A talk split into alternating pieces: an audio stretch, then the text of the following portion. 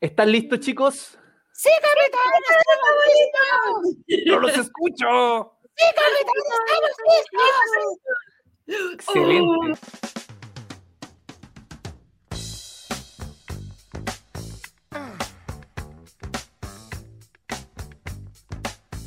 el auspicio de Heisenberg, la ciencia de hacer pan. Ciencia Rivera Producciones.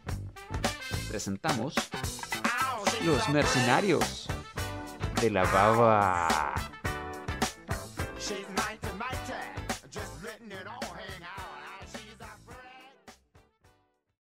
El segundo capítulo en vivo de Mercenarios de la Baba. Buenas tardes a todos los que nos acompañan. Estamos saliendo por todas nuestras redes arroba mercenarios de la baba. Si nos quieren inscribir también, pueden escribir a mercenarios de la baba arroba.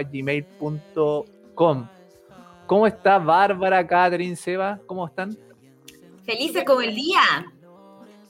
Hoy día es el Día eh, Mundial de la Salud Bucal. Y como somos dentistas, no nos importa, no, no nos vamos a hablar de, de salud bucal porque hay hartos días para hablar de salud bucal, entonces eh, hoy día tenemos una invitada de lujo, ustedes la ven aquí, Caterina Aravena de Vejez Activa. Ahí está saludando. Bravo, bravo, Me siento muy honrada y estoy muy, muy contenta de estar aquí. Muy feliz. está muy feliz. Felicidad aquí con ustedes. Igual, igual lo podría decir una weá como Drupi. Estoy muy feliz de estar con ustedes hoy. Uy, tanta la emoción que me embarga. bueno, Pablo Neruda. Hoy, hablando de felicidad y cosas felices, yo los quiero tirar un, dato de hoy que no nos tiene tan, tan felices. Mira, hoy, día, bueno, por, por noticias nos enteramos de que hay más de 7.000 casos nuevos de COVID. De hecho, 7.080 cifras récord. Entonces escribí aquí una notita en el celu cuando, cuando vi la noticia. Dice, mira, el éxito de las vacunas lo hemos celebrado como el fin de la pandemia pero la cachetada de la cifra récord de hoy nos muestra que eso está lejos de suceder. Hoy día se, anotó más de 7.000 casos nuevos de COVID en Chile y parece que hay un problema en testeo, trazabilidad y aislamiento. Aquí en Chile, cuando hay un caso confirmado, en promedio se trazan dos personas por caso, si es que. Y los países que la llevan en esto trazan 14 si nosotros tuviéramos que trazar a todos los nuevos casos de Chile, de esos 7.000, si redondeándolo, habría que trazar a más de 98.000 personas. Además, el plan paso a paso muestra ciertas incoherencias. Por ejemplo, puedes ir a misa, pero no puedes hacer deporte. ¿Ah? Y todas esas lógicas que parecen ilógicas, ¿cierto? Se entienden porque está funcionando la política. Hay cosas que no pueden, ¿cierto? Eh, parar en términos de poder, pero parece que en términos sanitarios eh, sí. ¿Qué les parece eso? Somos líderes en la región en vacunación, pero también punteamos en casos. ¿Cómo se explica eso? ¿Sabes qué? Yo tengo una preocupación con el tema de las vacunas. Considerando eh, los estudios que hay en respecto a diferencias Pfizer y Sinovac, sabiendo que la mayoría de las vacunas no son Pfizer, sino que son Sinovac, eh, yo creo que va, sobre todo la gente que no está educada al respecto y que no tiene por qué estarlo, ¿cachai? No, no todo el mundo tiene que saber de bases de biología molecular y cómo funciona la huevita y, y, lo que significa estar vacunado. Que creen que con la vacuna, ah, listo, estoy vacunado, estamos. Y no es así, se, se, transforma. Por, la chucha, dos minutos, weón, y ya no se puede hablar en serio en esta hueá. Lo siento, es el día de la felicidad, te tengo que agarrar por huevo. Puta, eh, el el gentil de vino Colo Colo ya, lo que te decía que se genera una falsa sensación de seguridad. La gente se cree que porque está vacunada estamos listos y pongámosle que la vacuna tiene un efecto de o disminuir la, transmisión del virus o el, el, efecto más seguro es disminuir los síntomas en caso de contagio, de convertir en un vector para la gente que no está vacunada.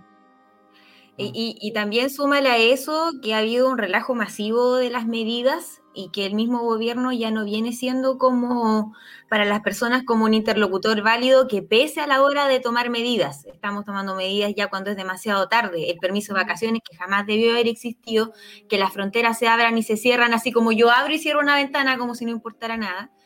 Y también agregar que los equipos de salud que están a cargo de la trazabilidad, muchos de ellos ahora están abocados en la campaña de vacunación. Entonces estamos haciendo una cosa a la raja y la otra la estamos haciendo a media. Es como decía mi madre, desvestir un santo para vestir el otro. Entonces estamos, yo creo que en algún punto de esa cadena se está fallando y, no es menor, porque aparte que con todo esto, la campaña de vacunación per se es súper demandante y ahora, puta, no, no fui mala de Aprovecho de anunciar que tengo PCR negativo y, que no me ganó, y que no me ganó el bicho. Pero. Mm, Oye, ese, fue el PDF que mandaste para que, para que editara y le pusiera negativo, ¿cierto? Claro, por supuesto. Para ir, para ir el lunes a contagiar a, todo a todos mis colegas.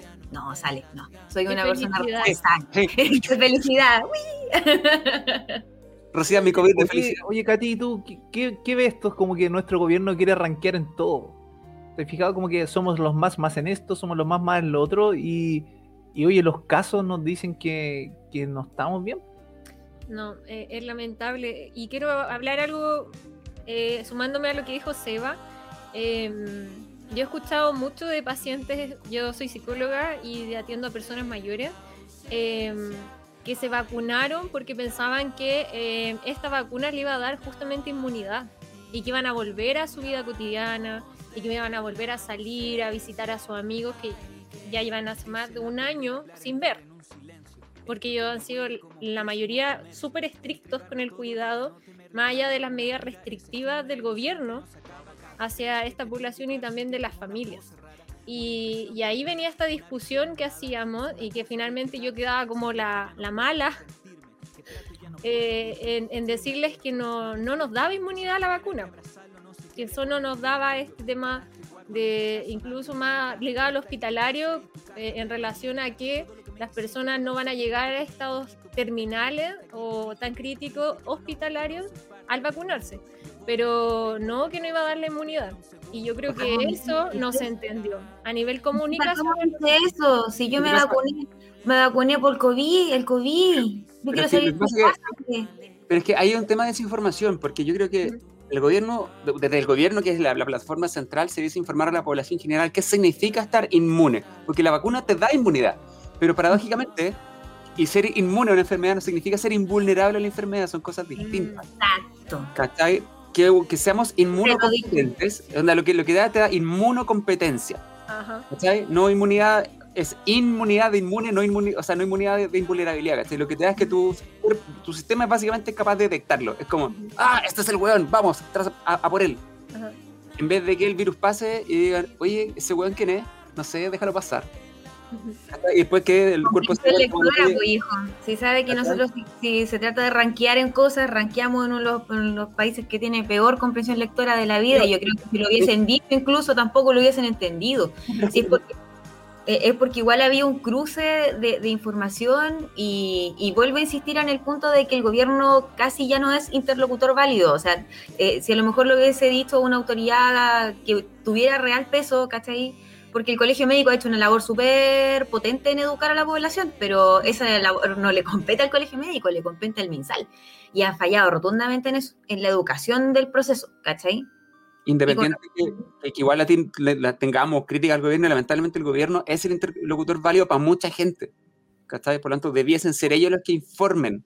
El lenguaje súper básico, no, pues sin elevar, porque he visto, por ejemplo, no sé, salen aprovecho el del Día de la Salud Oral, que es hoy día, el viernes matinal salió una dentista hablando de remineralización, de, no sé, de riesgo cariogénico, ¿cachai? Un paciente que no tiene idea, es como, ¿qué? ¿Es una clase para pregrado, doctora, o es una educación para los...? ¿Qué más a explicar que esta weá te hace que tu sistema inmune responda, pero puedes seguir contagiando gente, te podéis contagiar igual. Yes.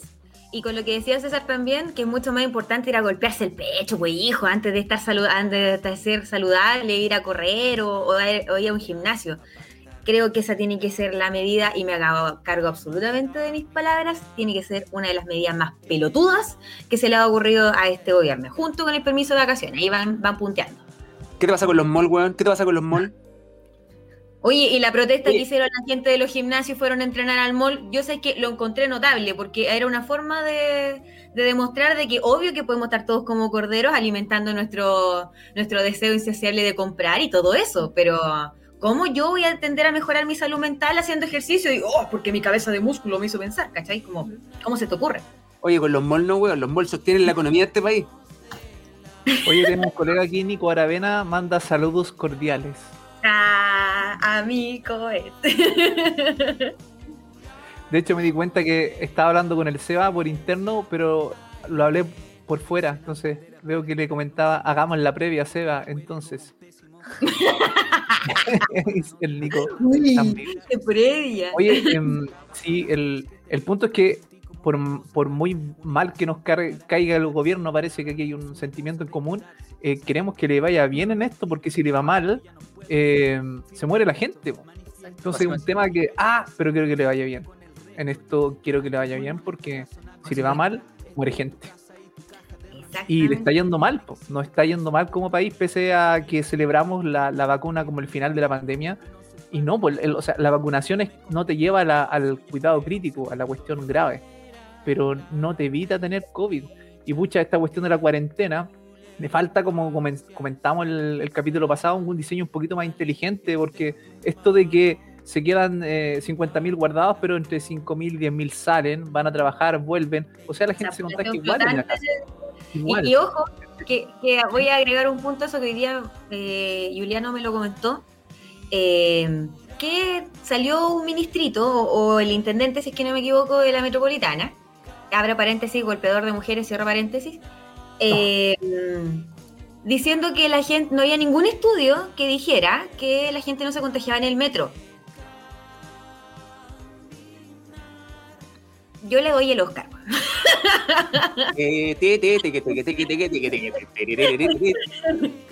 ¿Cachai? Se suma lo de Bellolio, que no había ningún estudio que dijera que la gente no se contagiaba a abrir la misa, por favor.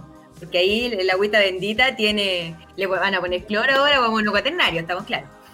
Oye, paréntesis, yo quiero hacer un, un saludo a la familia de Cristian Cuturrufo, aunque no creo que lo escuche, pero igual, por Sí. la muerte de un eximio jazzista chileno, weón, que ha destacado a nivel nacional e internacional, que murió víctima del, Del COVID. del COVID-19. Y falleció súper joven, 47 años parece que, te- que falleció, Sí, ¿cierto? joven- muy joven. Muy joven y, y algo estuve leyendo que los amigos habían ido después de, la- de saber que él, que él tenía COVID a hacerse PCR, fueron a los fama y en las comunas donde vivían y no podían porque ya habían, se habían hecho, digamos, los test y la trazabilidad como que disponía capacidad del centro. Entonces había un límite de examen. ¿Cómo es eso? Bárbara, ¿tú sabes algo ahí que está en, Y, de hecho en- me, en la tocó, trinchera? me tocó vivirlo como sospechoso. ¿no? Que esta semana estuve, empecé con, con síntomas y yo así, oh, dije, tengo COVID. Eh, ¿Cachai? Que o sea, hay dos formas, o sea, dos formas de cómo detectar el, el bicho, por lo menos lo que está funcionando aquí en Talca, que es la toma del PCR y el test rápido, ¿ya? Y a mí me mandaron del trabajo al, al SAR, de la, el SAR de la Florida, ¿sí? A propósito, si hay gente de la Florida eh, mirándome, oye, excelente SAR tienen chiquillos, la gente súper dedicada, súper buenos profesionales. Me fue como, ¡ay, qué bonito que atiendan bacán acá! Pero tuve que esperar dos horas eh, porque empezaban a las 5 de la tarde, en eso se empezó a llenar de gente, si bien las personas eran medianamente conscientes y respetaban las distancias, hubo un momento en el que ya la distancia no se podía guardar porque por infraestructura no había cómo. Y, eh, pero si bien el proceso era rápido, había mucha aglomeración de gente. Ya me hicieron el test, mi hermana me dijo, hasta el PCR. Yo, obediente, porque mi hermana es doctora, entonces yo le hago caso, hagamos el PCR. Y ahí fue la aventura de pillar un PCR, chiquillos, porque es la aventura de pillar un PCR. Eh, pensé en algún momento en volver al sistema público, pero dije, "Mm, va a estar la escoba, yo puede que lo tenga, no quiero contagiar en caso de que lo tuviera, voy a ser responsable, no lo voy a hacer. Además que los tiempos de espera son como más de 5 horas por lo, por lo bajo si es que va a ser una situación. Y eh, también me avisaron que había una cantidad de PCR que la gente se anotaba, por ejemplo en la Florida. No es que hay una cantidad de como 20 PCR que la gente llama y eso se hacen. Y así como, quedé así como, excuse que me, me causó ruido. No seguí indagando, pero eh, va muy por lo cierto lo que dice el César. Y después me lo, eh, me lo dicen dos clínicas, en una donde se cumplió el protocolo así medianamente bien, porque Integra Médica, como es un holding grande, tenía que cumplirlo. Y en otro que me lo vinieron a tomar a la casa y, fue maravilloso. Pero mm, fue la aventura de cazar el PCR. Y aparte que el valor a domicilio tampoco es muy barato que digamos, y la disponibilidad por lo general era para el día siguiente. No tenías como para hacerte el mismo día. Eh, Integra Médica tenía para hacerlo el mismo día, pero los resultados se lo entregaban más tarde y los resultados me lo entregaron hoy día hace un rato. En cambio, en el domicilio me lo entregaron onda ayer, como a las 10 de la noche, pero me lo entregaron en el día. Fue maravilloso. Pero es la aventura de casa PCR, chiquillo, yo creo que eso también afecta un montón en cómo se detectan. Y, y la imagen está mal tomada porque no hay que inclinar la cabeza, tiene que ser con cabeza recta. Ah, De hecho, hubo un accidente, me parece que en Estados Unidos, por una mala toma de- del examen de un lado que perforó la lámina cribosa del etmoide. Y se dieron cuenta cuando empezó a salir un líquido amarillo en la nariz. Sí, no- y no era moco, era No, pues, líquido. ¿Ustedes han yo hecho hice PCR. PCR? no. César, No, ¿te lo No, yo no. La- Yo Bárbara, sí. Uh. ¿Qué tal la experiencia? Eh, depende de cómo lo toman en realidad. No me ha tocado ninguna mano pesada, quedan llorando los ojos, pero a mí no me dolió. Por lo menos para mí no fue doloroso. Ninguna de las veces que me lo he tomado. Su taladro en una sala y. ta, ta, ta, ta. Es que, es que igual quedé con el acceso más bonito, para eso, para eso me operé la nariz, pues, para que me quedara bacán para mi PCR. pues. Bueno, a mí también me, me pasó esta semana que tuve que buscar un lugar para hacer PCR. ¿Y cómo te ¿Te, fue? lo tomaste también? ¿Ah? ¿Te lo tomaste también? Sí, me lo tomé finalmente, pero también en el sistema público tuve que ir por lo menos dos veces porque el primer día, a pesar de que llegamos mucho antes de la hora, ya estaban todos los números dados. Y el segundo día tuvimos que llegar aún más temprano y esperar afuera, así que yo creo que si no tengo COVID nos vamos a resfriar. Si no tenía COVID, ahora sí. No, por lo menos estábamos afuera en un ambiente grande, todos distanciados, pero, pero nos costó harto encontrarlo, incluso en clínicas privadas también no había hora inmediata, por lo menos 48 horas de, de espera, y, y el resultado no estaba inmediato tampoco, eran por lo menos de 2 a 4 días. Sí. Así que ha sido difícil, difícil, difícil. Imagínate, que estamos necesitando harto ese examen. ¿no? Y, y, y espérate que imagínate que, o sea, igual en ese sentido uno puede ser medianamente afortunado de sopesar opciones, como por ejemplo opciones que, que sean en clínica o, o en el servicio público. Las personas que no tienen esa opción tienen que bancarse la espera y quizás cuántos días están contagiando sin saber que están contagiando y así aumenta exponencialmente la cantidad de personas, ¿cachai? Entonces, A mí, mi experiencia fue rápida. ¿Mm? Fue, rápido, fue casi un día y medio, digamos, de que me tomé la, me hice la PCR en un Cefam aquí cerca y hasta el resultado. Pero en esos días también tuve una inflamación un linfonodo que continuó con algunos problemas y me hicieron también contra el virus eh, sincicial y otras cosas también eh, eh, aéreas, pero ahí me tocó no una, un, un- un, digamos, ¿cómo se llama esto? ¿Hisopo? Un Sí. No, tórulas, ¿cómo? No, no son tórulas. Sí, es un hisopo. Hisopo. hisopo. Son hisopados. Sincicial son dos. Son dos. Oh, entonces yo unos días antes PCR. Sí. La mala cueva que no quedaban hisopo y tuvieron que usar esos cotonitos. Y como son cortos, metieron dedo y medio dentro de la nariz. Hoy entrando entrando en materia de felicidad, ¿se sienten felices hoy? ¿Cómo están? Yo estoy feliz. Estoy súper feliz. Estoy súper feliz. No, no tengo palabras. Somos felices. ¿Y la calidad de vida? Ah. Yo- yo creo que- que- Vamos a decir la pregunta. ¿Qué es ser feliz? ¿Qué es ser feliz? Bueno, ¿Qué- Katy, Katy no, no- nos puede ayudar y por ahí va la primera pregunta. Katy, ¿qué, qué es la felicidad o ser feliz? ¿Qué, qué es? Es. Fin. Se acabó el Créditos, rolen créditos. No, la felicidad tiene. Eh, ya Aristóteles hablaba de dos tipos de felicidad. De una felicidad que era más hedónica, que era más como en esta búsqueda del placer, de la satisfacción del placer, así como casi algo ya desde ahora ya. Claro, así como Bárbara mostrándonos ahí. o de una forma más ed- eh, eudaimónica, las palabras extrañas que usaban, que tiene que ver con este, esta búsqueda de la excelencia personal como en un propósito de vida. Entonces, ahí principalmente, en términos simples, la felicidad se podría dividir en estos dos caminos. ya ahí, ahí va a depender obviamente de múltiples aspectos y, principalmente lo que hemos hecho, eh, bueno, he hecho yo en este último tiempo es averiguarlo de una forma cualitativa, preguntándole principalmente a las personas, así como lo hizo Seba, ¿qué es la felicidad? Y, y- ahí hacer un análisis de contenido de, de esas respuestas. ¿Y, y a qué has llegado? ¡Wow! Por ejemplo, eh, bueno, esta, la, la investigación que yo hice también la hice con personas mayores, entonces ya, ya no era una felicidad, eh, era una felicidad que ya estaba marcada también con otra, otros aspectos, otras etapas de la vida también. Entonces, eh, nosotros esperábamos tal vez encontrar eh, algunas cosas como más en lo económico, por ejemplo, más en lo físico, pero nos encontramos con que la felicidad, bueno, difiere de lo, del occidente y el oriente, eso es otra cosa, pero eh, acá en nuestro lado del hemisferio, porque la felicidad estaba muy ligada a aspectos físicos, pero también a relaciones familiares de calidad, a relaciones armoniosas también en cuanto a lo social y también a lo religioso. Muy marcado así por el tema cultural de, de- de nuestra, de nuestras tradiciones, tal vez, de estas tradiciones más eh, ligadas como a, la- a las religiones, que marca también más esta población que es más envejecida, Sí, bueno, las personas mayores son súper creyentes, en su mayoría. en su mayoría, sin generalizar.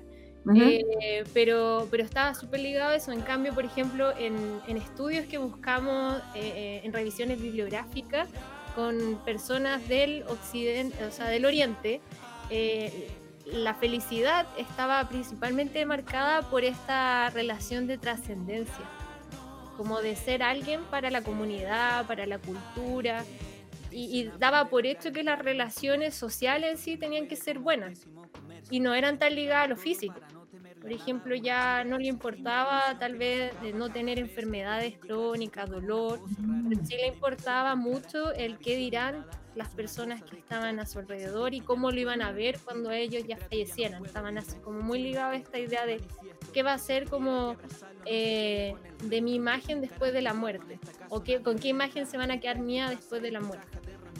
Igual, eh, igual en Oriente hay otro también respeto y, y una cultura que tiende como al respeto de las personas mayores y por eso como que existe como esa sensación también de querer trascender, me imagino, de parte de ellos, porque se ven como que, eh, bueno, al contrario de este lado, que como que las personas le tienen mucho miedo a envejecer. Es como ojalá permanezcamos, ah, permanezcamos forever young toda la vida y, y no llegar a ese punto donde vamos a tener más edad y más experiencia.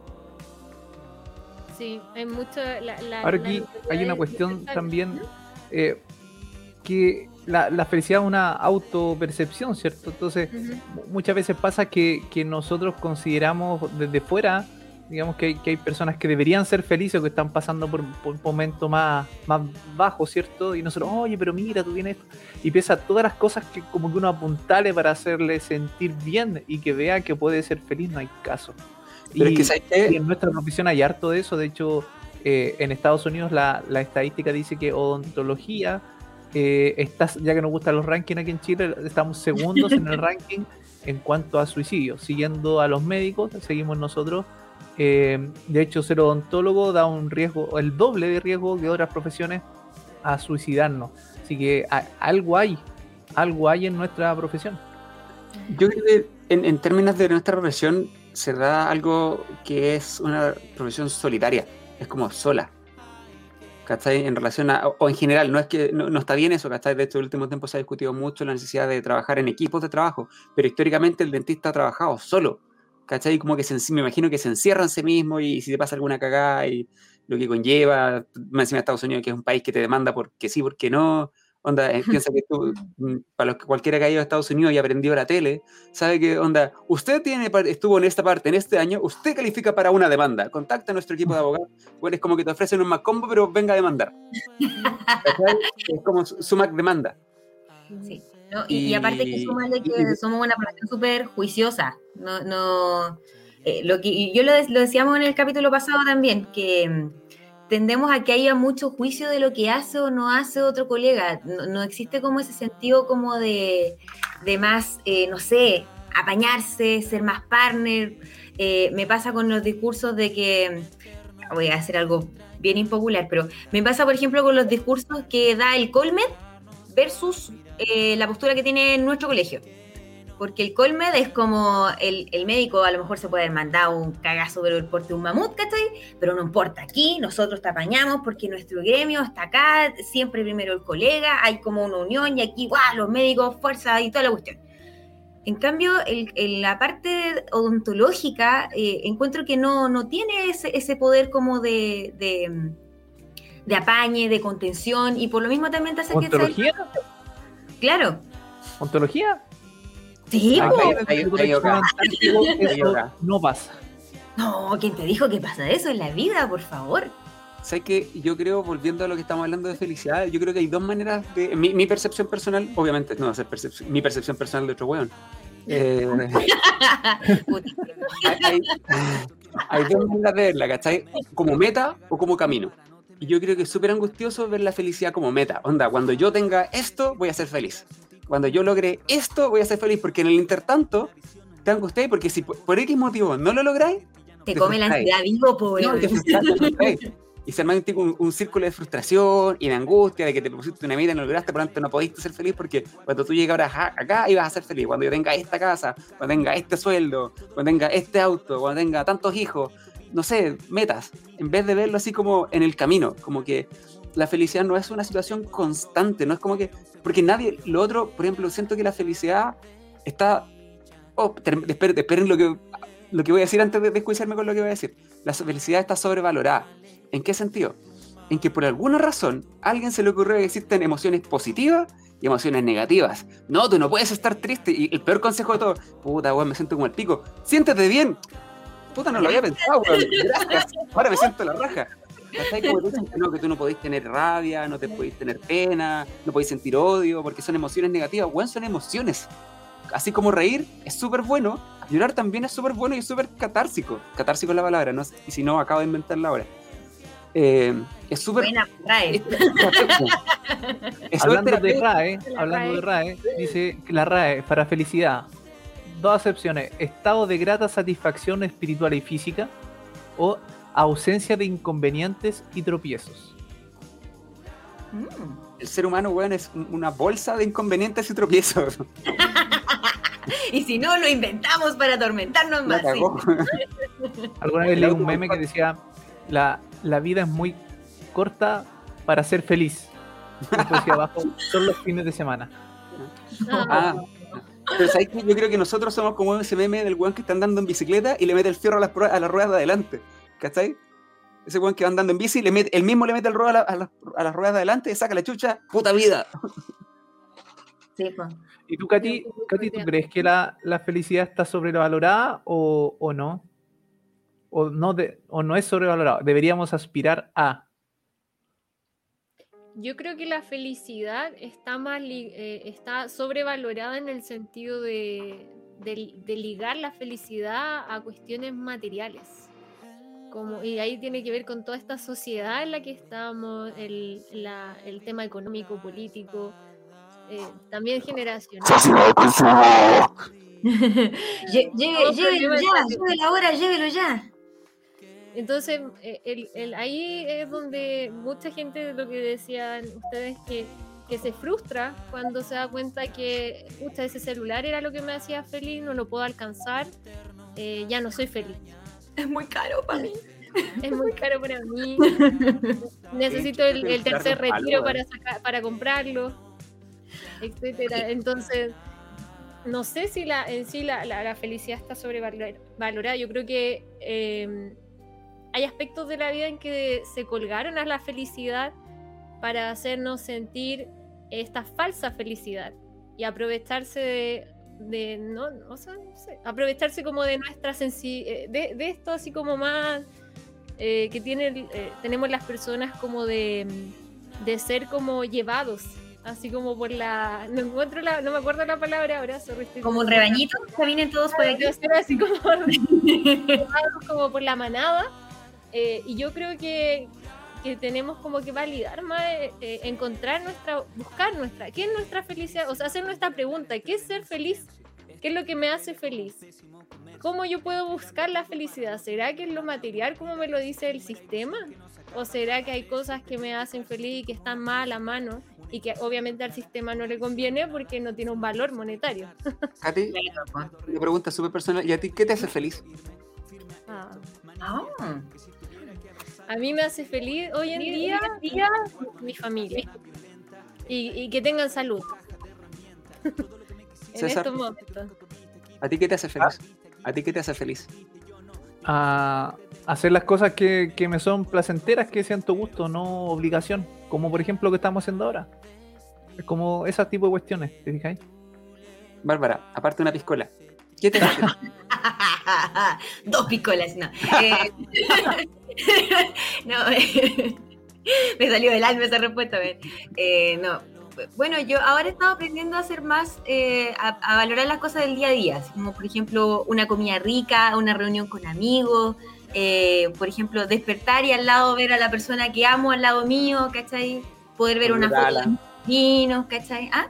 Con olor a ala en la mañana. No, no, no. Mi, mi, mi guayo olorosito. ah, mira, nos, nos escribieron sobre la felicidad. Para Angélica. ¿qué es la felicidad?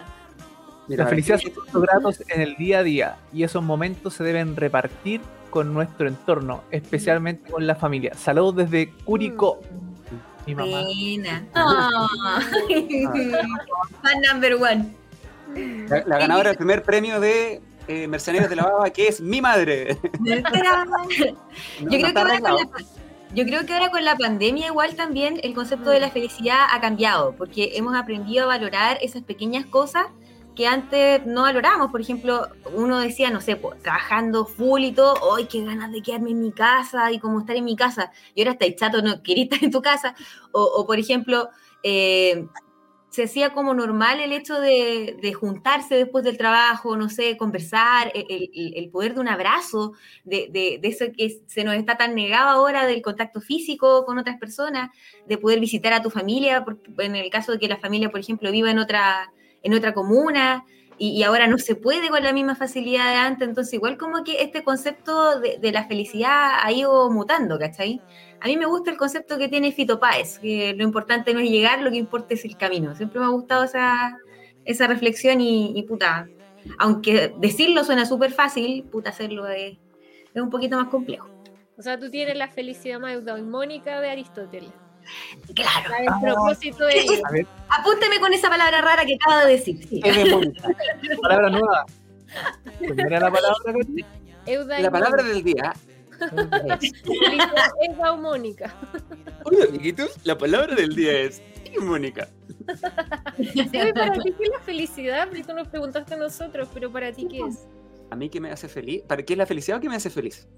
Mm, ¿Qué te hace feliz? Es que sabes que esa pregunta tenía dos respuestas antes y después de la pandemia. Mm. Después de la pandemia, a mí la pandemia me sirvió, por ejemplo, para dar gracias por cosas que yo tenía asumidas. Así como que da- daba por sentadas. Por ejemplo, el compartir con amigos, el abrazar a mis papás, el abrazar a mi hermano, el compartir con ellos. al- El minuto que quería, sabes que voy. Y, y lo quería y lo hacía. Y eh, durante la pandemia me di cuenta que hay cosas que no necesito. Por ejemplo, yo era bueno para, bueno, sigo siendo un poco menos ahora, para comprar weas. Ah, y de repente son eso, weas, ¿cachai? No son necesidades. Es cosa Y que miren los audífonos, tienen luces, weón, tienen luces. Ay, ay, déjame hablar, weón. Pero son para esto, es un contraste. Sí, eso es para esto, weón. Lo que pasa es que si está apagado no, no, no se escucha. Ya, lo que, pa- de- puta, viste, me perdí lo que estaba diciendo. Ah, No. ya. Es muy Y- bueno para comprar cosas. Sí. El tema es que durante la pandemia me di cuenta que tengo mucho que agradecer. Onda, por ejemplo, pude sobrevivir la pandemia sin, por ejemplo, pensar en angustiosamente lo que era no tener plata para llevar comida a la mesa de mi familia. Pude sobrevivir en la pandemia ya sea porque tenía ahorro, porque tenía un trabajo no con tantas horas, pero que tenía un, un contrato indefinido, ¿cachai? Situación que no era la, la tónica a nivel nacional y yo lo tenía. En invierno no pasé frío, en invierno no se me llovió la casa. Tenía un escal, tengo una cama con escaldazono, tengo mi esposa, que, que, que es súper apañadora, tengo amigos súper buenos, por lo tanto, a, a- diferencia de lo que uno podría haber esperado para mí, este año fue un año de gratitud, Me he sentido súper agradecido, cosa que no había hecho antes, teniendo muchas más facilidades. Este año sí me he sentido contra agradecido de la vida que tengo sin, sin tener, por ejemplo, lujo o, o- o grandes, no sé, co- cosas materiales en cuanto a lo que significa plata. Sí me siento muy rico desde el punto de vista emocional y contención emocional y espiritual.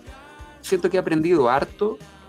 El año pasado fue un año de, de crecimiento espiritual heavy. Aprendí a meditar, lo cual se lo recomiendo a todos. Bueno, es muy buen ejercicio de aprender.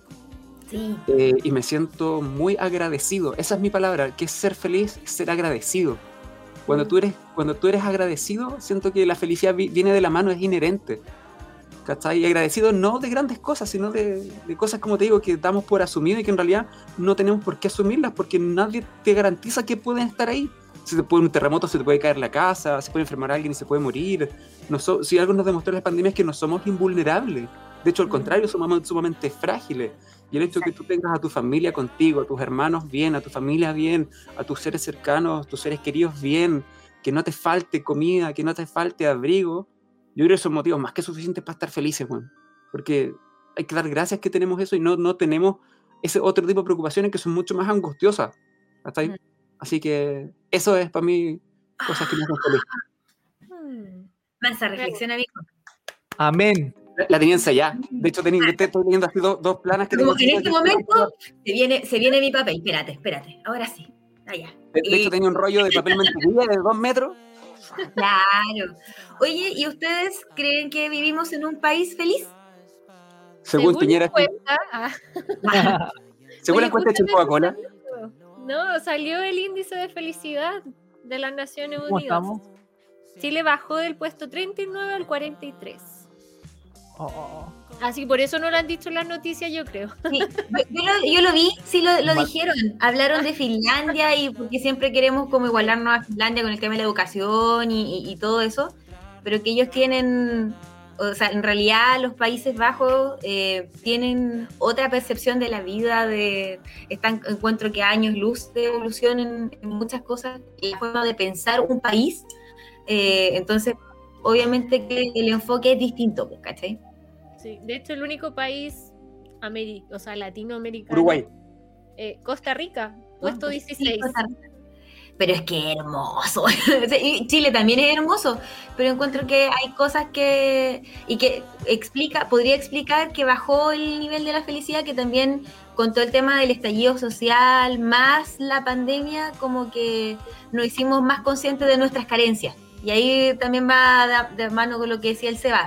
Encuentro que como país somos un país que es poco agradecido de, de las cosas que tenemos y que podríamos no sé, pues partir de, de- de ver lo positivo que tenemos y de ahí tratar de, de asumirlo, pero, o sea, como de, de reflotar, ¿cachai? Pero no, pues, aquí las cosas buenas se las roban. Ups. Justamente la corrupción es uno de los puntos de evaluar en esa escala. Por supuesto. Enjoy, enjoy la moneda. Ahí la dejo. Sí. Sí, es- es- ese tema de Enjoy que salió esta semana es, es perturbador. Es Sí, se viene para otro capítulo. Funcionan las cosas para algunos y cómo son para otros. O sea, perturbador. Perturbador. Aquí tengo también un indicador, de- justo de. El indicador comúnmente usado para medir ahora calidad de vida es el índice de desarrollo humano, el IDH, ¿cierto? Ujú. y donde hemos bajado y el cálculo se, partiza- se realiza a partir de algunas de las siguientes variables como esperanza de vida que para nosotros ha subido Lo mismo que felicidad, también todos los niveles Mm, y el proyecto el producto interno bruto per cápita también y a lo que estamos al debe es la eh, inequidad desigualdad las distancias en las Watix. Ustedes están siendo súper ahora paritarios. Habemos dos de dos. Así que muy, muy bien. pero por hoy día Ah, nomás Somos Ah. aliados desconstruides. No, pero yo, yo cuento por dos. Cuando, no tenemos invitados, cuento por dos. No, weón, paréntesis, qué asco los aliados, weón. Yo creo que son, y son casi peores que los machistas los aliados. El único aliado que sirve es el jamón queso. Y era. Aguanta, jamón queso, mierda. Calentito al microondas. Oye, como, como- como el aliado, como el aliado presidente Vicente, el presidente de Argentina que dijo, derroté al patriarcado. la pata, weón. Alberto Fernández dijo que él derrotó al patriarcado. Buena, vos. Bien. la capa ahora. Póngase la capa ahí. La weá Sí. patriarcal. Como grupo, ¿ustedes consideran que nosotros como odontología somos felices? Como odontología, haciendo odontología, la colegancia. Yo creo que la colegancia tiene un tema también con ser poco agradecidos. Me voy a agarrar de la palabra que dijo el Seba, que la palabra del día, aparte de la palabra extraña que dijo Katy, es agradecimiento. Eh, porque, eh, por ejemplo, igual eso- ese tipo de cosas son las que me cuestiono y, y- y digo, puta, ¿por qué somos tan malos colegas a veces entre nosotros, weón? Porque eh, con todo esto de la pandemia, muchos... Muchos colegas, sí. Llama el refil, llama el refil. Mi amor, me hace una piscolita. Eh, Mira, eh, eh, con todo esto de la pandemia, muchos colegas eh, eh, tuvimos que en algún momento reconvertir funciones y apoyar a nuestros equipos. ¿Cachai? Eh, agradeciendo que tenemos, tenemos trabajo, una estabilidad que no todos los colegas podían decir que tenían. Con esto de la pandemia, el gremio odontológico se vio sumamente afectado porque hubo muchos colegas que no pudieron trabajar una buena parte del año, eh, que las clínicas cerraron porque en algún momento nosotros íbamos a ser los primeros que no íbamos a morir de COVID. eh, pero después... Pero no hemos enfermado. De Claro, y, y la evidencia mostró que nosotros teníamos mucho más conductas de cuidado y que por eso somos una de las profesiones que ha tenido menos contagios en comparación a otras profesiones eh, expuestas al, bicho este. Pero también que nos quejamos por puras weas. De verdad que, por ejemplo, la parte privada, yo trabajé varios años en la privatemia antes de afortunadamente tener el trabajo que quise, que siempre quise, que fue trabajar siempre en público. Eh, pero, weón, quejándose de que, ay, es que ¿por qué a mí no me vacunan? Es que yo quiero mi vacuna urgente. Por favor, una pobre vacunita para este pobre dentista de la atención privada, ¿cachai? Eh, quejándose por, por tonteras, de verdad que por tonteras. Y yo digo, weón, agradezcan que están vivos, que, que tienen, eh, muchos decimos, ay, es que tuve que cerrar mi clínica. Loco, valoriza tu clínica, cuánta plata tenía invertida, ¿cachai?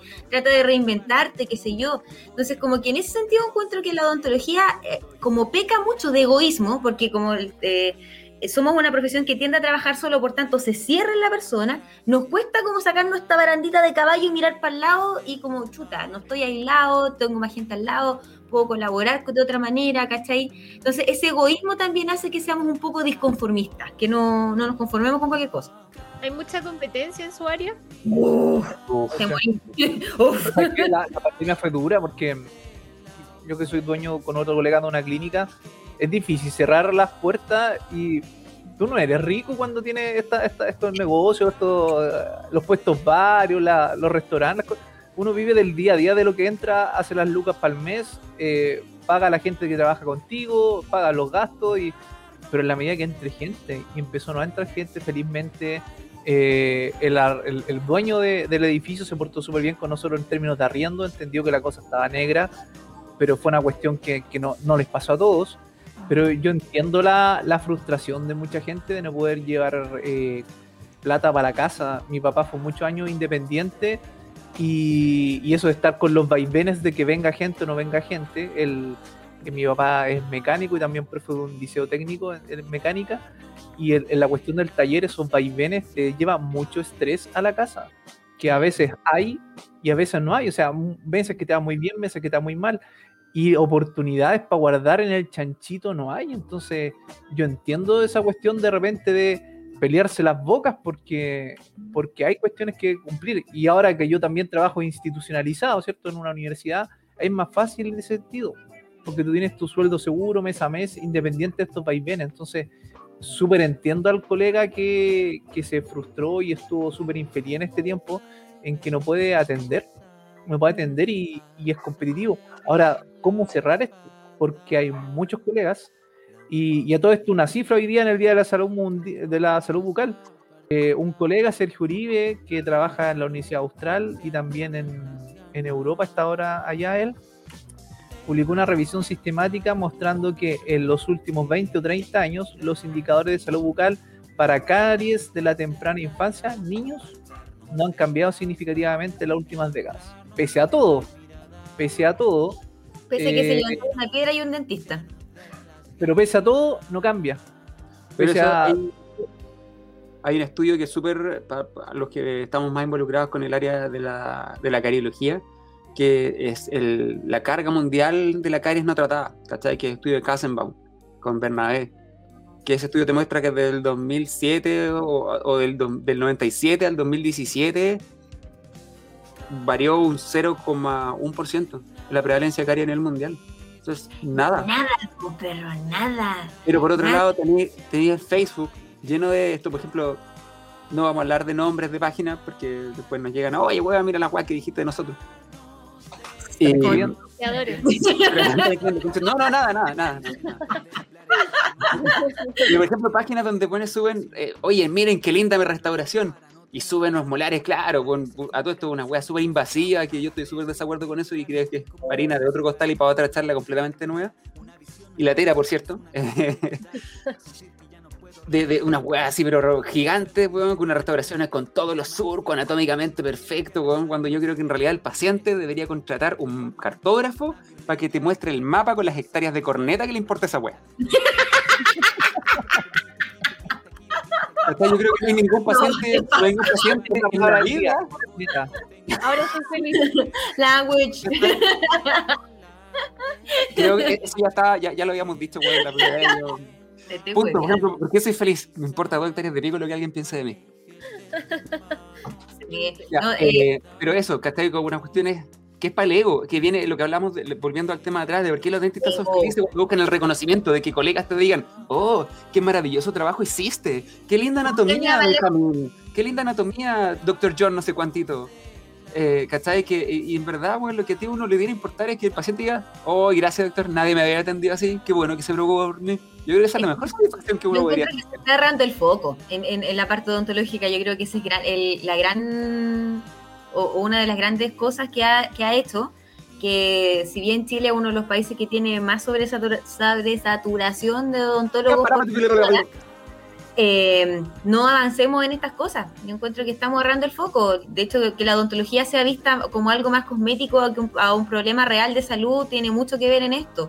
Eh, ¿Cómo se muestra la felicidad? Con los dientes parejitos. Si tú tenías los dientes chuecos, como no te puedes reír.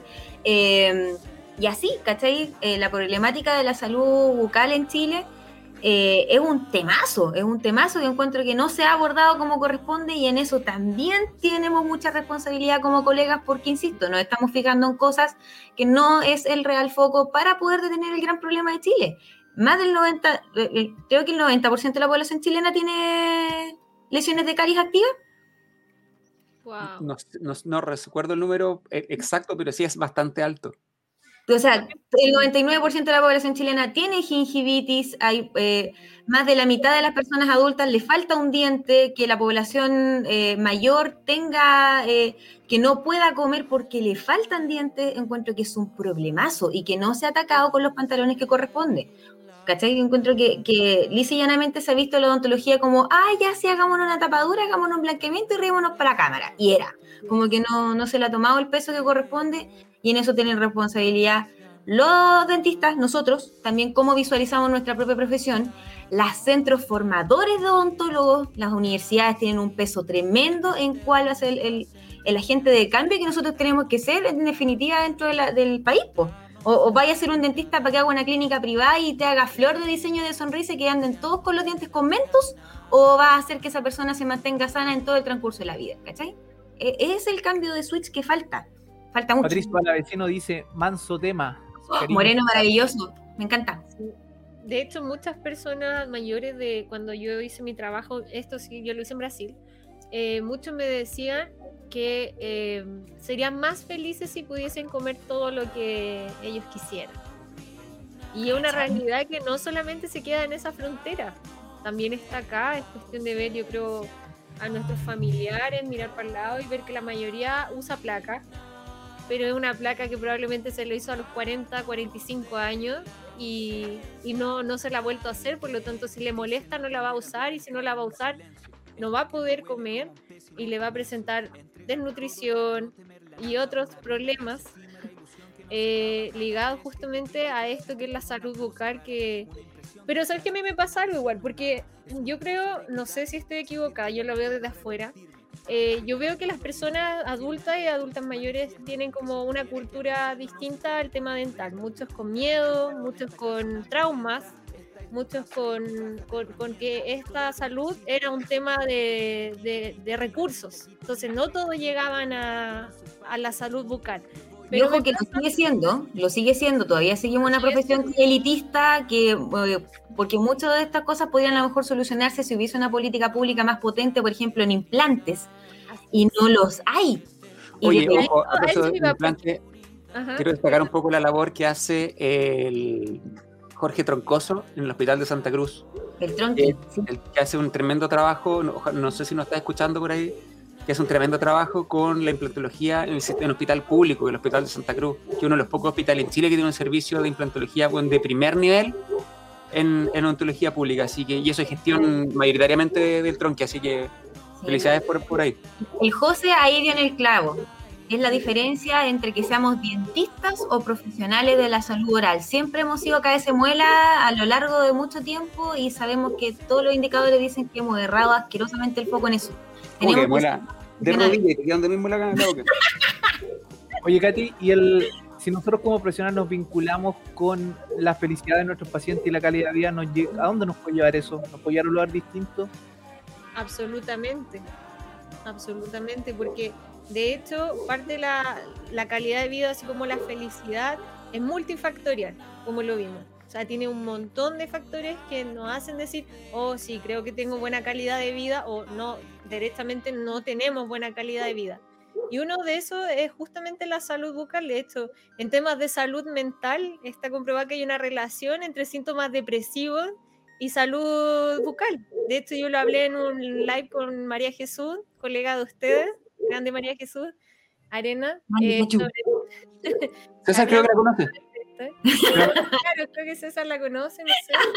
No te doy su número. Ah, ah, la, ubica, la ubica algo. Parece que le gusta. Ups. O si con nada. Te mandan para los, los que nos escuchan, no saben. ¿Qué casaste? Y me invitaste. Oh. Oh. Ya, pero dejemos que la Katy siga hablando. Un balazo para Puta, se interrumpir. me fue la idea. A la onda. Eh, Vamos. estaba, estaba como súper ligado en tema de calidad de vida y, y felicidad.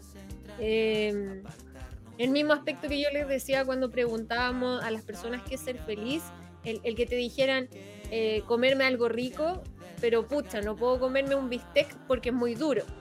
Entonces, eh, ahí ya estamos hablando de componentes de, de salud bucal. Entonces nos damos cuenta que finalmente estos eh, múltiples factores están íntimamente ligados. No es algo que, que solamente se habla eh, en la psicología, al contrario. Respondimos a modelos biomédicos eh, y, y otros modelos también eh, subjetivos, psicológicos, sociales, que están íntimamente ligados en, en estas relaciones de salud. Y yo cacho que eso nos deja la mansa pega, po. Eso quiere decir que somos responsables de la felicidad de muchos de nuestros beneficiarios. La palabra paciente no me gusta mucho. Eh, Eh, No, yo es que estoy de acuerdo en que somos responsables. Sí somos eh, participantes activos Sí. en cuanto a ayudar, pero responsa- yo creo que cada persona es responsable de su Ah, propia felicidad. me corrijo. Gracias, Seba, por ayudarme. Sí. Ustedes son responsables activos, tanto en la calidad de vida de la persona, que yo creo que es lo que ustedes han, es como lo que está más inmediato tal vez, porque nos preocupamos más de eso, eh, o, o se tiende a preocupar más de eso, eh, porque de hecho hay políticas públicas que están ligadas a la calidad de vida como los objetivos incluso a nivel mundial, eh, como índice eh, que, que la población tiene que alcanzar, una calidad de vida. Y, y ya en este nivel más de felicidad que algo más subjetivo, como lo hemos estado conversando ahora último, de, de la percepción, de lo que yo, del autoconocimiento también que tiene uno. Y, y como ven, eh, tal vez no se los va a decir el paciente, pero sí les va a decir muchas gracias por su trabajo, o como lo dijo, parece eh, Bárbara. Sí, Sí. que dijo eh, que, que gracias por cómo me trató, así como gracias por el trabajo. Tal vez no le va a decir, pucha, gracias, ahora voy a poder comerme un bistec, pero sí le va, va a quedar como eh, agradecido del trabajo eh, en general, integral que, que hicieron en él. o en ella, en ellas. Hoy la Organización Mundial de la Salud en su grupo Estudio de Calidad de Vida la define como la percepción de un individuo de su situación de vida, puesto, en, puesto que en su contexto de cultura y sistema de valores en relación a sus objetivos, expectativas, estándares y preocupaciones. Amigo, Esto me perdí la primera línea. Hay una alta cuestión de eh, El subjetividad. cerebro hizo así, el monito es así. Ah, Tenía, tenía la vaca así. Oye, a todo esto al principio no lo escuchabas, tú aquí editando un poco el audio, no lo escuchaba. ¿Ustedes me escuchaban bien o no? ¿Sí? No, amigo. ¿Me La escuchan? mitad No. se escuchaba pésimo. Así, chiquillos, ¿me escuchan? No. No. ha estado muy todo el live. Katy, tú eres fundadora de Vejez Activa. ¿Nos puede, ¿Qué nos puedes contar de Vejez Activa? Uy, qué bacán eso. Vejez activa. Yo amo vejez activa. Ah. Vejez activa es un espacio, eh, un espacio que sale como que estaba pensado hace rato. Yo creo que lo, eh, está, la idea estaba desde que me fui a estudiar un magíster, pero, pero entre el tiempo y no sé. Finalmente sale a la luz el año pasado con todo este tema de la pandemia porque me empecé a dar cuenta de que había mucha información errónea y principalmente lo que más sufrían eran las personas mayores. Entonces finalmente ese era el objetivo de nuestro espacio, un espacio de psicoeducación, de información ligada a la salud, eh, pero que después se fue transformando en algo intergeneracional y también en un espacio multidisciplinario. Por eso invité, he invitado eh, a, a múltiples eh, profesionales, colegas, trabajadores que se han relacionado con personas mayores en ámbitos sociales, salud, salud mental. Y, y la idea era siempre dar una información verídica eh, en cuanto a las personas mayores y en estos contextos. Y también eh, relacionado obviamente a la pandemia, pero también empezamos a ver otras cosas como por ejemplo los maltratos, los estereotipos hacia las personas mayores que estaban como súper naturalizados, o sea, ya una cuestión de ver en las mismas noticias cuando dan un titular, abuelito fue eh, Vulnerado. apuñalado", o claro, o la abuelita necesita, o el tatita, O Y nuestros, pasa. son nuestras. nuestros adultos mayores, que veo a la persona y es una persona mayor también. Una campaña política, una gran campaña política nuestros adultos mayores, weón. oh. Entonces, había muchas, muchas cosas y, y así van Ah, haciendo. está, está mal decirle abuelito. Si es tu Amigo, abuelito, no Amigo, es- vuelve a decir eso. Si vuelve a decir eso tres veces, se le va a aparecer la doctora León y le va a pegar un charchazo. ¿Por qué está mal? Oye, pero hay gente que no sabe por qué está mal. Porque depende, po. si es el papá de tu papá, está bien que le digas abuelito. así Si es. Nunca lo has visto en tu vida y es una persona de mayor edad, es eso, es una persona mayor. Y si tiene nietos, Y además que el hito le da como, lo infantiliza y le quita como ese poder de que es una persona mayor que tiene de. Así es. Y- Oye, respecto a lo que está diciendo Katy, nosotros tenemos, pa- por si después necesitáis o, o hacer contacto, a una dentista que es precursora, yo creo, de, y- y de la odontogeriatría en Chile, que es la, la doctora Soraya León. oh, Sí, le, le, voy a mandar un abrazo que en realidad es, es de- está impulsando el tema de la odontogeriatría que antes no se discutía tanto. Y bueno, es, es una capa en el tema de, de, de odontogeriatría al menos. Excelente. Muy, Oye, muy bueno. bacán eso. Oye, aplique- que apliquen seguir entonces la página de Vejez Sí. Activa porque Esto lo voy a decir ahora. Que Ah, trabajamos con personas mayores es súper cuático cambiar el tema y, y que el lenguaje cambia realidades. Una de las cosas que ahora han aparecido en la tele y que ha sido una buena campaña eh, es el- la forma en la que miramos eh, la que dice el Mega. Ah, dejé, eh, lo viejo es tu forma de mirarlo. Exacto, exacto. Si bien no está como 100% correcta, pero es un avance, porque antes no, no se... No Se incorporaba esto. Sí, se agradece. Es como un paso Sí, que bien. se agradece. Sí, sí, se agradece esta, esta. Y de hecho, a mí me llamó mucho la atención. Ahí lo van a ver en Veje Activa. Bueno, vamos subiendo noticias, eh, lo que está eh, ahora eh, saliendo en los medios, vamos también haciendo algunas críticas, principalmente el lenguaje, lo que dice Bárbara, cómo construye realidades y cómo también afecta la salud mental de las personas. Entonces, justamente ahí vamos haciendo como estos desgloses y algo que nos llamó la atención es que, claro, eh, últimamente incluso el gobierno ha tratado de usar la terminología correcta. Ya no se dicen mis abuelitos, bla, bla, ahora ya se dice persona mayor. También como nos ha pasado en otros medios en donde creen que casi decir persona mayor es una cuestión de moda, que se le ocurrió, por ejemplo, a Veje Activa, no, no, no a Veje Activa, así como a Juanita Pérez, porque quiere ser bacán y no saben que hay también un montón de cosas que, que, no, que avalan esa terminología, no solo en un aspecto psicológico, también de derechos. Exacto. Que posiblemente ratificó en el 2017 ante la convención, una convención interamericana sobre los derechos de las personas mayores, y ahí es donde sale justamente el, eh, el cómo deberíamos, las terminologías correctas, no solo al referirse a personas mayores, sino que a todo este aspecto como por ejemplo en lo, los lugares de larga estadía es eh, asilo, que está muy en boga también con la película La gente topo. Oh. Peliculaza. Eh, Yo no la he visto todavía, la quiero ver. Ya, mira, para que le tomemos el impacto, no es una película, es un documental. O sea, perdón, un documental. ¿Es algo no, híbrido? No, no, no, no, digo a la Bárbara. Sí, tiene Es que como... sí, o sea, sí, tiene componente cinematográfico, pero las personas, el único que es actor es el PDI, El- que contrata. El resto son todas personas, personas, no son, no son actores. Lo Y- cual lo hace más triste todavía. ¿Lo contrató la producción para ser un personaje que ingresa o lo contrató efectivamente la agencia para ingresar a esta institución? Me parece que es la segunda. Tú dices que sale, de la re- o sea, sa- sale a la realidad este mismo. Sí, hicimos unos comentarios ahí, eh, justamente en Vejez Activa ahí eh, eh, publicó la crítica a la gente topo. Porque a mí me pasaron cosas con esa película. Me pasaron Igual. cosas. eh, cosas buenas y también cosas malas. ¿Ya?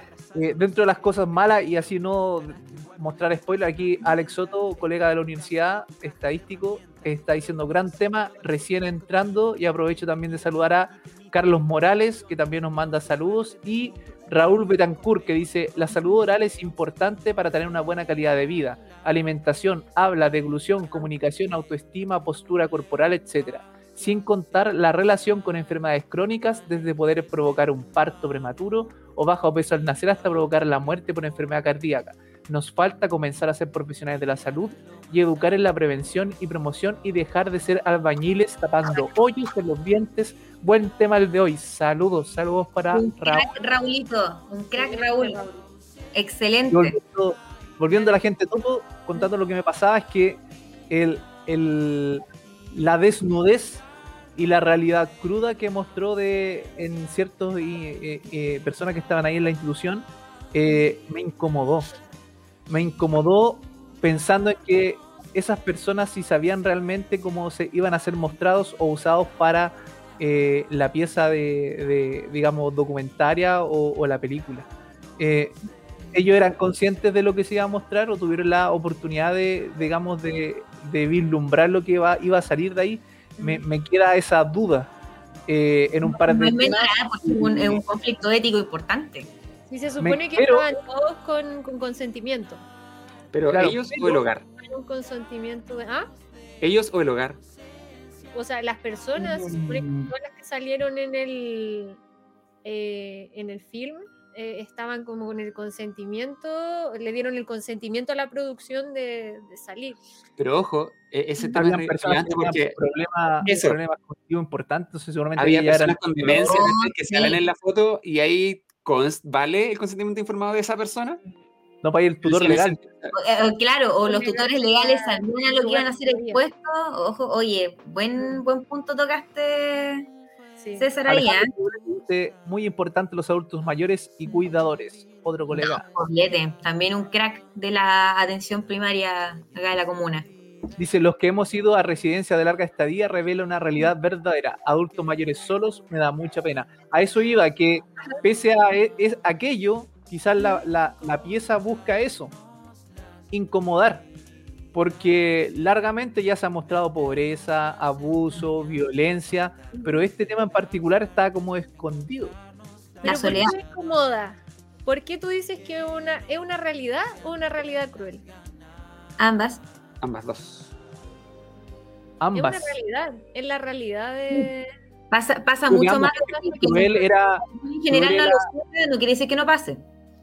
era aquel, cuando habían personas que, que estaban esperando que los fueran a ver, eh, que los hijos eh, los habían dejado ahí, digamos, y, y no pasaba nada.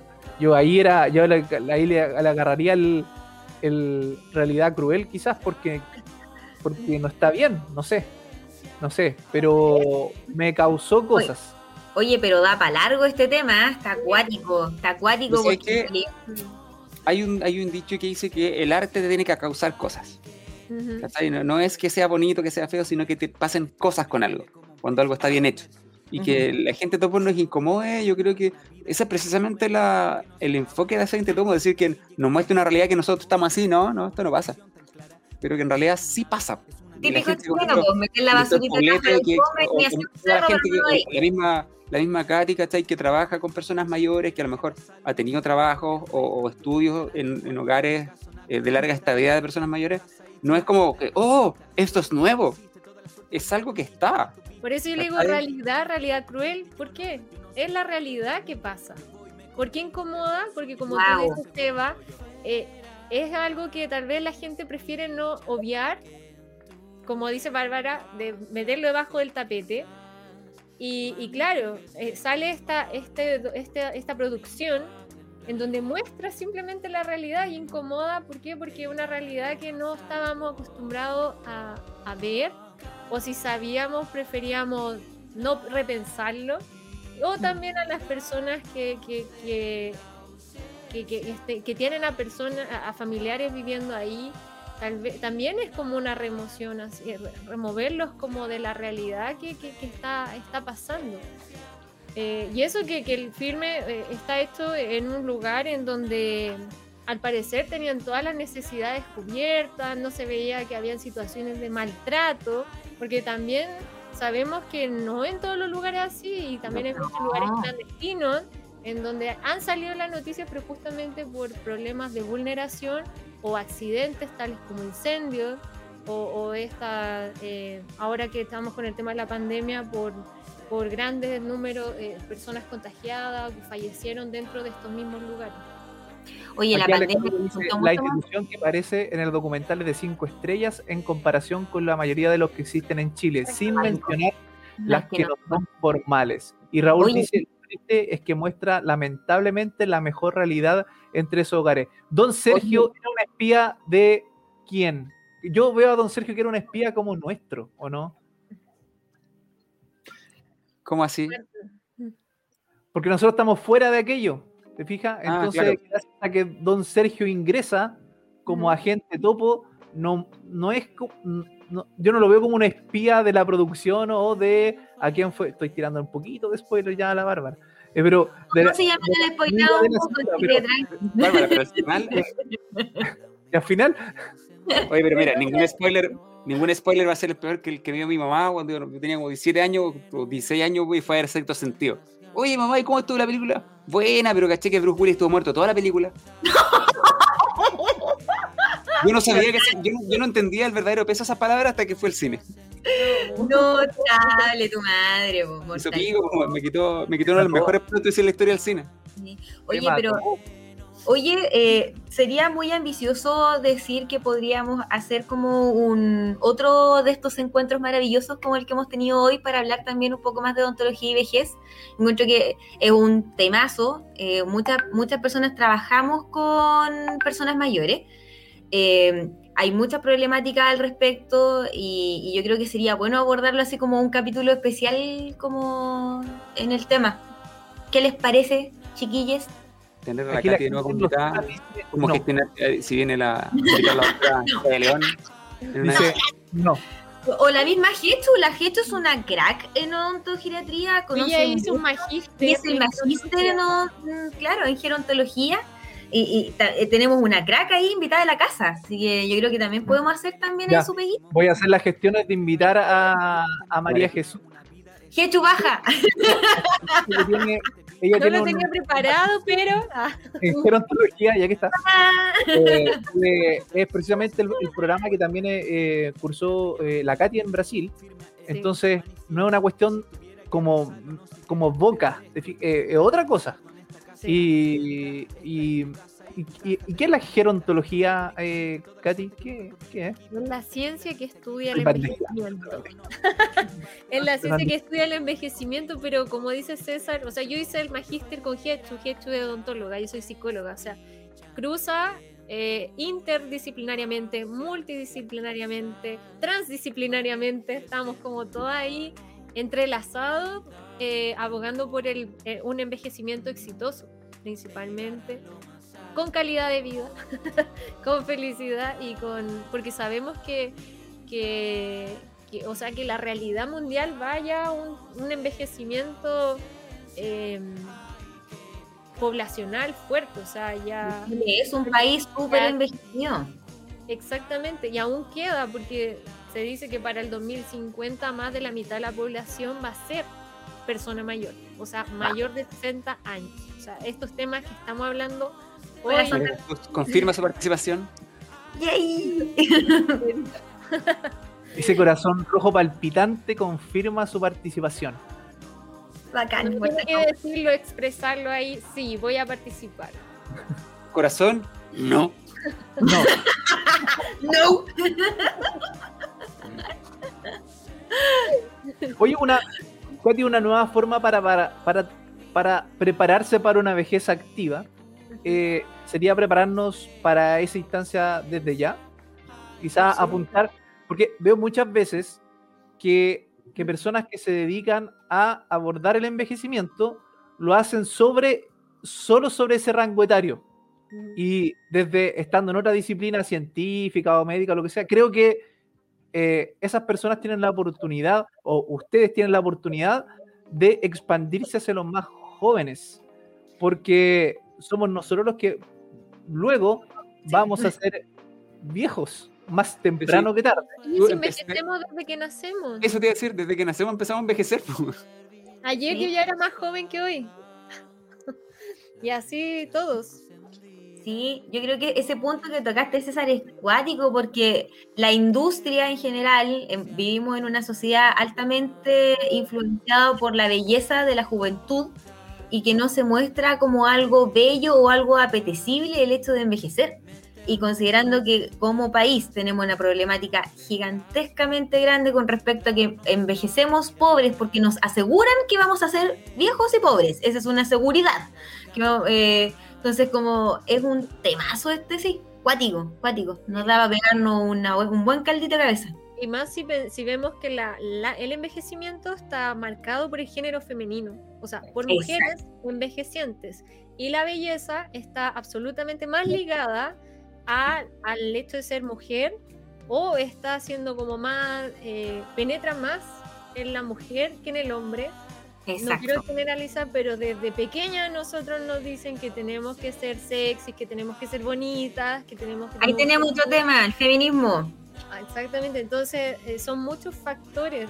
Y, tú me decías, César, eso de, que, claro, yo, sabes que yo, también tenía el mismo problema. Yo cuando empecé a pensar la idea de veje activa, eh, yo decía, sí, pero pucha, no tengo contacto, tanto contacto con personas mayores, más allá de los con los que yo trabajo, pucha, cómo llego a otra comunidad. Entonces, mejor voy a dedicarme a estudiar y después vemos lo práctico.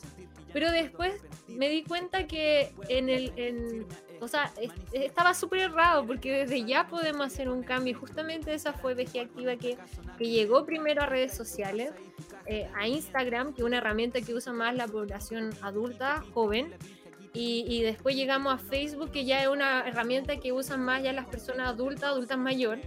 Em, y empezamos como a difundir eh, en estos medios pensando eh, en el tema más intergeneracional y haciendo una conciencia desde hoy que envejecemos desde que nacemos y por lo tanto las decisiones que tomemos hoy, cómo tratemos a las personas hoy, van a influenciar en cómo va a ser mi envejecimiento y en cómo a mí me van a tratar también después. Entonces es absolutamente importante que desde ya hablemos esto y desde todas las aristas, no solamente los psicólogos, eh, o los que estamos más ligados a la área de las ciencias sociales, sino que también los médicos, también ustedes profesionales de la salud, salud bucal por arte, y otros también eh, profesionales, incluso ingenierías, arquitectura y así muchas. Exacto, muchas- pensar la ciudad para las personas, para las personas mayores es algo que tampoco se hace. Según hecho, nuestra Anchor, dice que la mayoría de nuestros auditores, el 44%, tiene entre 28 y 34 años. Así que para que nos escuchen los futuros viejos, escuchen estos consejos. Escuchemos. No tengan miedo escu- envejecer. ¿Ah, Nos cómo? Whisky. No, no tengan miedo de envejecer. Alex Soto dice, y las mujeres viven más que los hombres. Así es. Exacto. Desde ya, desde ya se ve. Y las mujeres vivimos por lo menos 10 años, 15 años más que los hombres, en una situación de viudez, en una situación de precariedad económica, porque muchas no trabajaron, sí, cría, o sea, dedicaron al trabajaron cuidado. Eso, trabajo no remunerado. Exactamente. Y, y lo cual no está reconocido aún, que es otra, otra temática que hay que profundizar, el tema de reconocimiento al trabajo doméstico, incluso con los cuidadores también, no solamente la- las mujeres, madres de familia, sino también las mujeres que se dedican a cuidar Cuiden. a familiares. Y, y llegamos en esas condiciones a la vejez con muchas más enfermedades, con multimorbidades, con muchas más enfermedades crónicas y, y- y generalmente sola o con- seguimos con sobrecarga porque muchas mujeres después tienen que seguir cuidando a nietos, otros familiares, etc. la realidad de las mujeres es absolutamente desigual y poco equitativa. De hecho, del mismo, el, envejecimiento. el mismo hecho de que yo he escuchado muchas veces el comentario, por ejemplo, de que las canas en el hombre son interesantes y que las mujeres se ven mal. Yo lo he escuchado y es por, por, ¿por qué, weón? Diga- dígame, ¿dónde le mando una patada voladora a ese gran pensador, por favor? No, pero es una creencia, es una creencia popular. Sí, no, más, de alguna persona lo, lo he escuchado. Yo lo he escuchado, yo lo he escuchado en mujeres, de hecho lo escuché el Sí. 2020, una mujer que dijo, no, es que los hombres se ven interesantes con esas cañitas que le aparecen, pero nosotros nos tenemos que teñir el pelo, no, tan mal. Oye, pero el- recuerden que el machismo no discrimina el sexo. Se puede ser machista siendo mujer. Y se sorprenderían de la cantidad de mujeres que perpetúan el machismo en sus familias. Eso Como dice para mucho, mucho, Puedo ser el único rojo de derecha, yo no soy ni machista ni feminista. Soy hubieran- Ya, po, ya, porque ¿Claro? estoy bien. Te mando saludos. rojo de- Ya nos vemos. Ah, rojo Edwards. Ya, po, buena, En que vaya bien. Súper bien, Rojo Edwards. Rojo Edwards, no votaré por ti. Si nos estás escuchando, probablemente no. No votaré por ti. Rojo Edward, si me estás viendo, Oye, tengo y- rojo de ah, y si- hay alguien de, de- que- que nos esté viendo, que esté dentro de los procesos constituyentes, ojalá no sea de los vivarachos que han puesto palomas en todas las esquinas de la Alameda de Talca, que no dejan ver. aguante Saul Goodman, candidato, candidato concejal. Better, better call Saul. Sí, pero ¿Puedo Eh, dar un mensaje a los constituyentes? Sí. por favor. Estoy cansada de leer en, el- en las propuestas de muchos constituyentes, eh, de muchos constituyentes, en la visión de, la- de las personas mayores como entes pasivos que van a recibir beneficios estatales. Por favor, gente, involucren a las personas mayores en sus políticas no solamente como entes pasivos, sino como activos, sujetos de derecho y que tienen todas las condiciones y capacidades para decidir también cómo ellos quieren el Chile de hoy y el del futuro. Eso. a ti, presidenta. Marcela Cubillos dice no. No, Mar- eh, es, que, es que no se puede. No se Marcela puede. Cubillos, no estás escuchando, no votaremos por ti. Oye, yo quiero saber quién es, la- quién es el dentista o la dentista de Marcela Cubillo. Sebastián Piñera dice, Me intriga esta altas propuestas, la abordaremos con sinceridad, optimismo, vanguardia. Este es el Chile que queremos para nuestros adultos mayores. Y no se da cuenta que él también es adulto mayor, es adulto mayor, sí, porque hombre. ¿Está bien Chocapixi? Entre los términos anciano está bien usado, se puede decir anciano, anciana. No, ya no es políticamente correcto. Anciano, yo siento que va a un, eh, es un término jerárquico como de, de- de comunidades. Antes era el respeto a los ancianos. Es como el- el- esta cuestión de que la reunión de los ancianos, que eran los que decidían las Sí, cosas de aldeas. Es como, es como un grado. Sí. Es que, Raúl eh, dice, de forma indirecta, siempre nos vamos preparando para la vejez. Lo que falta es darle mayor importancia a tener una vejez activa y saludable. Raúl, arroba vejez activa Chile. El factor salud está poco valorado cuando somos jóvenes y es un pilar fundamental para tener una buena vejez. Obvio, bots. Sí, ¿cuánto, cuánto esta- eh, enfermedades crónicas se pagan por la buena vida y la poca vergüenza de la juventud? Qué juventud, yo ya tengo hígado graso. Por esto. Por esto. Me recuperé la semana pasada de, no, hace dos semanas de hernia lumbar. Pulposo. Yo soy adicta al azúcar. Sigamos. Sí, ¡Qué verdad! A mí la pandemia me sacó del closet del alcoholismo virigio. Si antes ¿Qué? no tenía ninguna vergüenza con la pandemia, ahora no, filo, no me limito a nada. nada, nada, nada. Oye, esas fueron cifras preocupantes también. El, el alto consumo de alcohol eh, el- en los inicios de la pandemia que después se invisibilizó, pero que yo creo que continúa en aumento hasta el día de hoy. Si esta pandemia no se sobrevive sobrio, estamos claros. Esta vida, este país no se sobrevive sobrio. Qué lamentable. Chicos, estamos llegando al final. Oye, qué buen capítulo este, me gustó Sí, sí, mucho, hablamos de muchas cosas. bueno. Me gustó, Sí, me yo, gustó. después, yo después de la mitad de la adelante, cuando lo empecé a escuchar, lo encontré súper bueno. Es que, lo que- lo que no sabían que César tuvo media hora de capítulo escuchándonos como Snoopy escuchando a la profesora. Maestra, ¿pero qué es lo que dijo? Maestra. Está bien. Ay, Snoopy, me encantaba. El bacinero de barrio dijo que la de lo salvó. Bacán. Ah, están viendo el- ah, ya- ah, ven el mensaje. Ahí. Sí. Sí, No lo veo. O sea, no tengo ese solo York. Ah, Y el almacenero del barrio me dijo que la venta de copete lo salvó. ¿Vecino tuyo, Bárbara? ¿Cómo? ¿Vecino tuyo? No, no sé. No sé, ¿ah? Quizás por una. Mi almacenero del barrio me dijo que la venta de copete a la Bárbara lo salvó. Oh, oh, oh. Me van a dejar muy mal parada. ¿Qué les pasa? A ver, ah, no, no, no, no, no, pa- paremos la wea. ¿Quién dijo salir del, del closet del alcoholismo? ¿Lo dije No. yo? Sí, no. sí. ¿Alguien te apretó? ¿Alguien, No. ¿alguien te gusta meterlo al pecho? ¿A espejo? No. no, no. censúrate, Sebastián. Acabo de ver tus ojos. Censúrate. Jalo, Katy, ¿tú- Aparte, eh, ¿eriste mucho a- azúcar aquí en la pandemia? ¿Cómo fue que está adicta al azúcar? Ah, es que yo creo que de por- eh, desde siempre me Oye, ojo. desde niña. Tengo que, ah, te- tengo que mencionar algo al respecto. El, el decir adic- ser adicto al azúcar no es una sobreexpresión. El azúcar genera adicción. Es que- una droga.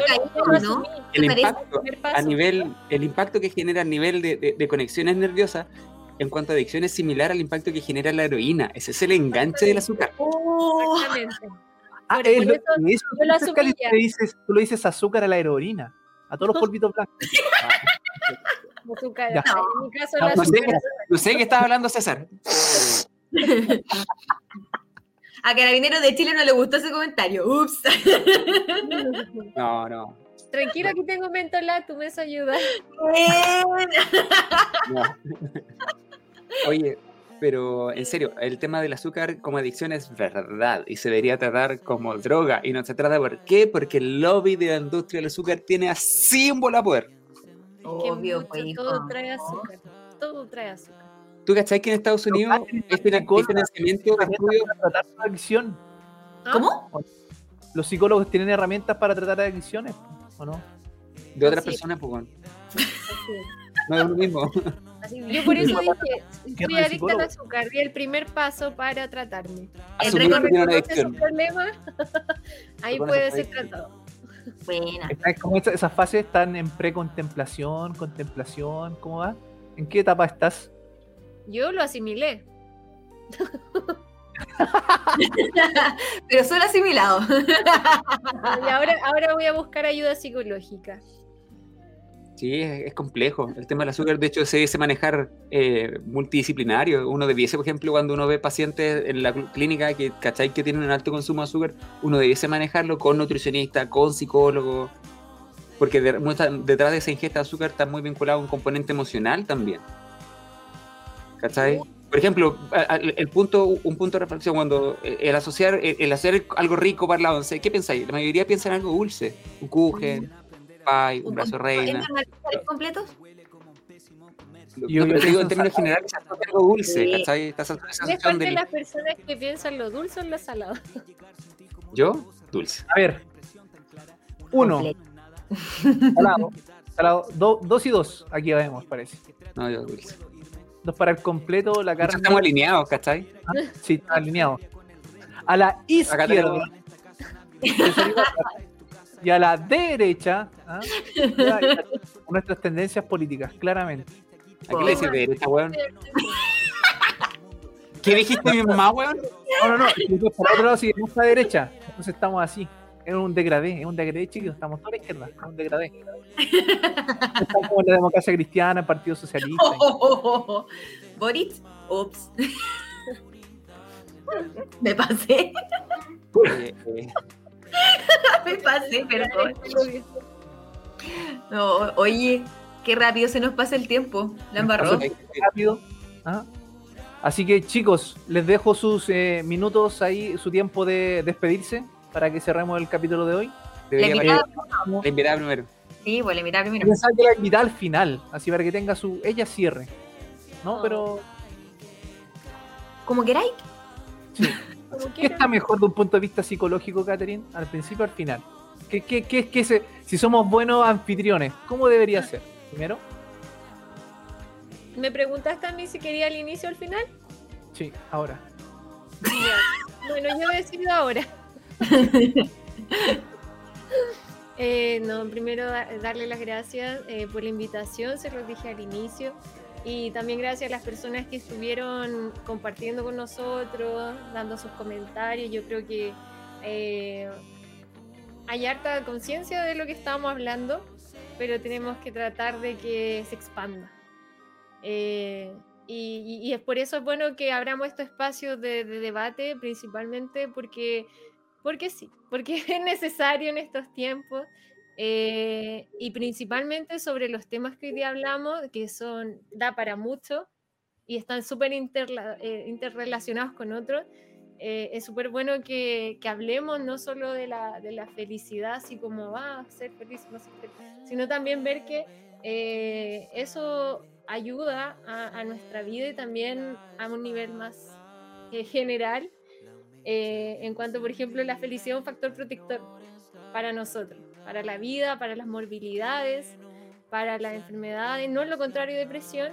Y por eso tenemos que estar constantemente en esta evaluación porque cambia. Como vimos ahora en la pandemia, nos hace hacer otra reflexión de lo que podríamos haber hecho hace un, dos años atrás o en otro contexto. Así que muchas gracias y, y le invito a seguir hablando de envejecimiento y a visibilizar estas realidades. Necesitamos, necesitamos hablar de- del envejecer. Oye, yo creo que el capítulo de hoy día sería, debería llamar Agente Topo. Sería un buen nombre de Faltó capítulo. hablar ahí, nos faltó mucho. Es que fue, sí, pero es que fue muy misceláneo. Tocamos los temas que íbamos a tocar en un principio y, y después Sí, pero que siento que la gente involucra todo. po. mixtura, esta mixtura. Sí, oye, tremendo capítulo el de hoy, tremenda invitada. Gracias, Katy, por tu buena onda, por, por la forma de exponer tu tema, una seca. Así que bacán, muy, muy afortunados nosotros de tenerte aquí. Y no, tremendo capítulo, cabres. Se viene que- muy bonito con esto.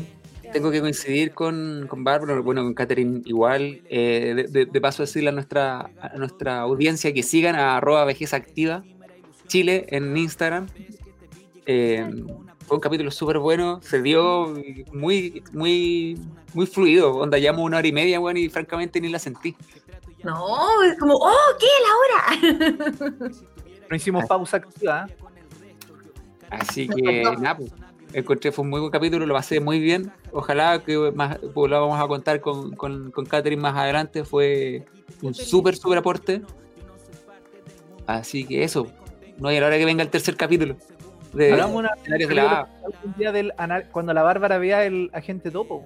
hagamos Oh. un, Un análisis. Ah, bueno, ya, ya me comprometo a verlo para que después ahí ya, to- ya para que no me hagan spoiler y ya hable con conocimiento de causa, ya. Crítica de la, de la gente topo por los mercenarios de la baba. Featuring Sí.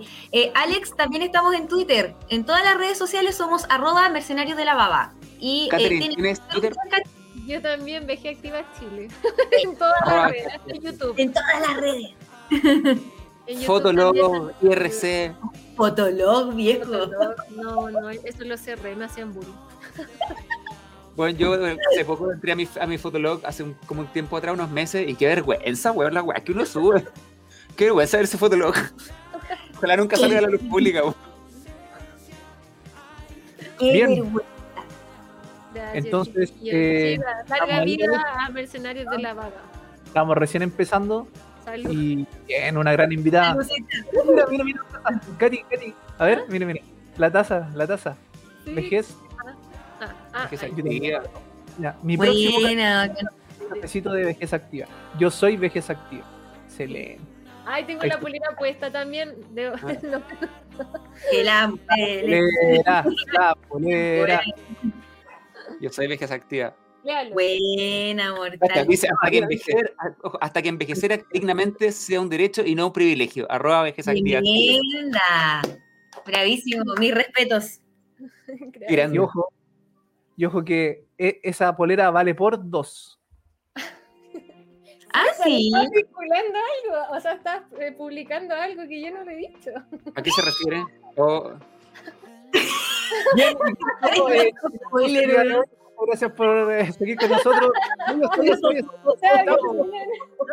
Es como, voy a contar algo, chiquillos, voy a, antes de terminar esto voy a contar algo de la Katy. ¿Sabían que la... Sí,